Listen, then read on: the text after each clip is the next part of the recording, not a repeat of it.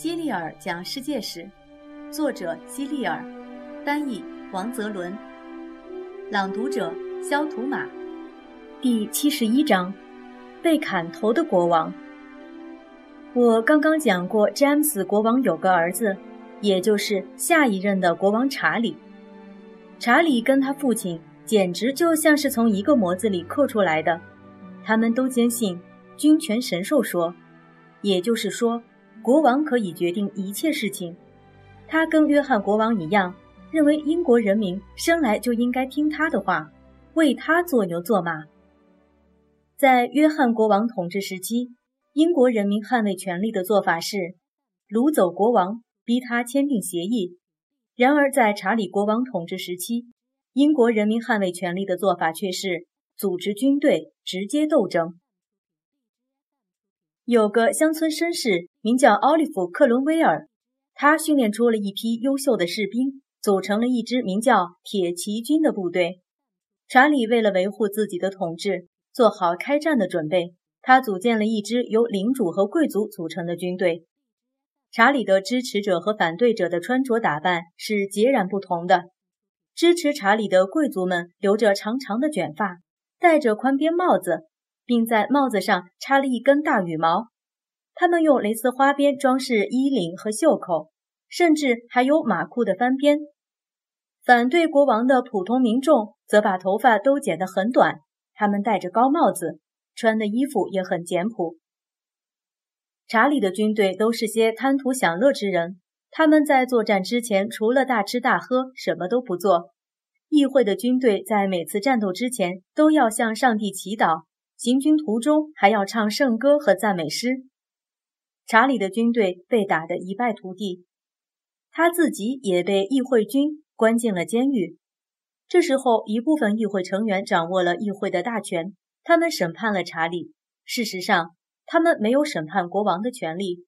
他们指控查理犯下多种罪行，叛国罪、谋杀罪以及其他一些可恶的罪行，宣布将其判处死刑。一六四九年，他们把查理带到伦敦的宫殿前，将他斩首。议会军的这种行为在当时的英国人眼里是可耻的，所以只有少部分英国人赞成这样做。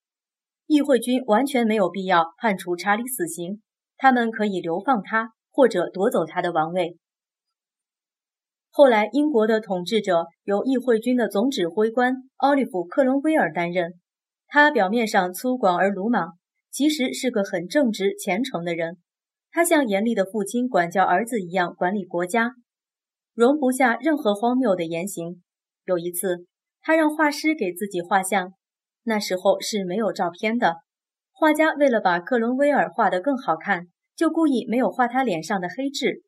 克伦威尔看后大发雷霆，冲画师吼道：“你得画我真实的样子，把黑痣都画上。”虽然克伦威尔自称摄政官，事实上他已经是英国的国王了。克伦威尔死后，像国王把王位传给儿子一样，他把英国的管理权交给了自己的儿子。但是他的儿子完全不像他那样善于治理国家。这位新国王虽然心地善良，却没有治理国家的雄才大略，没过几个月就退位了。英国人也许是对奥利弗·克伦威尔的严厉治国政策心有余悸，竟然忘记了斯图亚特家族统治时期的可恶之处。一六六六年，他们居然把查理的儿子请来当国王，而查理的头是他们亲手砍掉的。于是，王位再一次属于斯图亚特家族，查理二世成为国王。查理二世唯一的兴趣就是吃喝玩乐。所以人们把查理二世称为享乐国王。他喜欢开玩笑，甚至连那些神圣严肃之物也不放过。那些参与处死他的父亲查理一世的人，全都遭到了报复。他绞尽脑汁，用能想到的最残酷的方法，把活着的仇人杀死。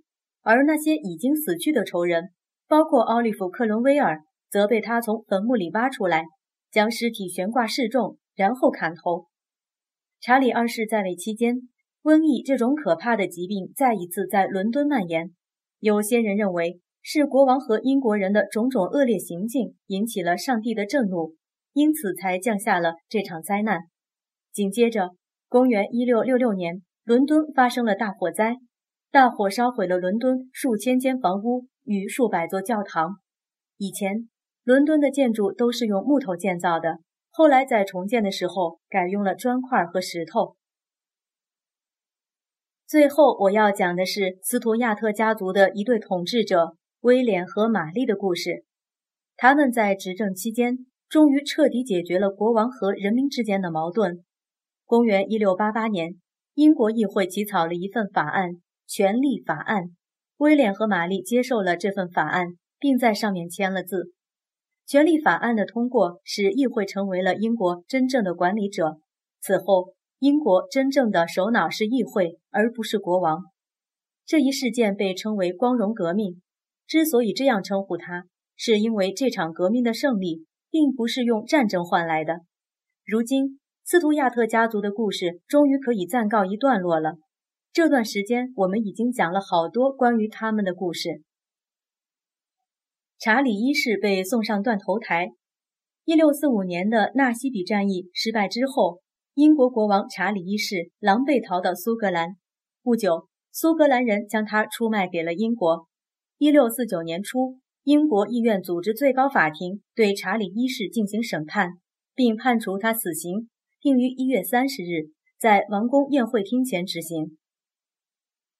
查理一世和克伦威尔作为国王死刑令的签署人之一，克伦威尔自然会以轻蔑的目光看着棺材中查理一世的尸体。